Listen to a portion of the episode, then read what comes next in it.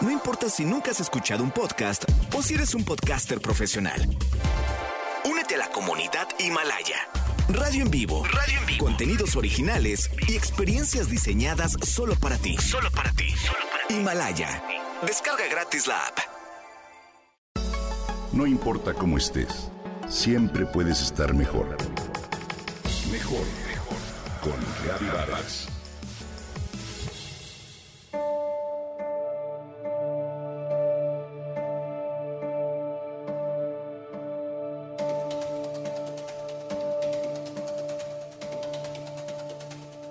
Marisa se sentó ayer frente a su computadora, dispuesta a terminar la redacción de unos trabajos cuya fecha de entrega está a punto de vencerse.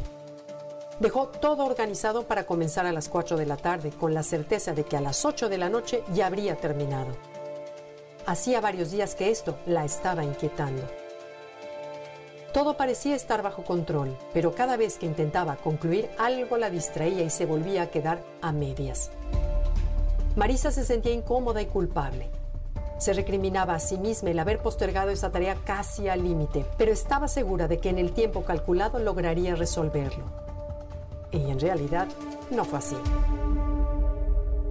La distrajo una llamada, se involucró en un hilo en las redes sociales, comenzó una partida de ajedrez contra la computadora, buscó un poco de música y terminó perdiendo más de una hora en eso. Finalmente Marisa se durmió a la una de la mañana sin haber terminado el trabajo, pero vencida por el cansancio. Puso su despertador para que sonara cuatro horas después y en ese momento se levantó y terminó la redacción de un solo jalón y sin interrupciones. El resultado no fue malo, pero Marisa quedó agotada, malhumorada y con la sensación de haber gastado demasiada energía innecesariamente. Lo que le pasó a Marisa es más común de lo que creemos y son muchas las personas que se están viendo atrapadas en esta manera de funcionar frente a las obligaciones. Esto ha aumentado en estas épocas de trabajo en casa. Sin embargo, identificar las causas no es tan sencillo. Las razones son variadas y más aún si nos preguntan uno a uno por qué aplazamos lo que falta que hagamos pronto. No se trata simplemente de pereza, distracción o desidia. Hay, por ejemplo, quienes son muy perfeccionistas y se frustran de manera permanente con las expectativas de la tarea que están realizando. Otras personas se ponen metas muy complejas, miden mal sus tiempos y se enredan en un cuento de nunca acabar. También hay quienes se hacen a la idea de que solo saben trabajar bajo presión y se acorralan con el estrés del tiempo de entrega para obligarse a terminar. Y no falta quien caiga en estas actitudes por un bloqueo creativo y una incomodidad con su trabajo.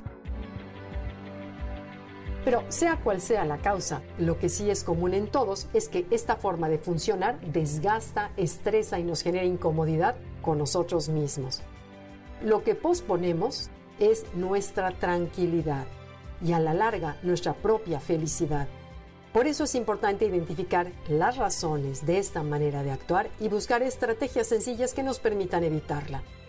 Los expertos recomiendan algunas astucias, trucos muy sencillos para ordenar nuestro tiempo y nuestras ideas. Primero, analizar con calma lo que debes hacer. Haz un plan para gestionar tu tiempo y comprométete a cumplirlo. Divide las tareas complejas en otras más sencillas, hacer una lista cada día y marcar los avances.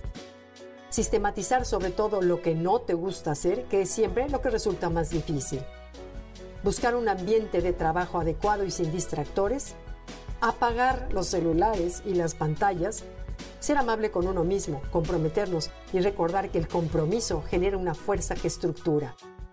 Ante todo, no olvides que el primer paso es el más importante. La clave está en comenzar. Y esto, sin duda, te hará dormir mejor, vivir mejor y sobre todo con más tranquilidad.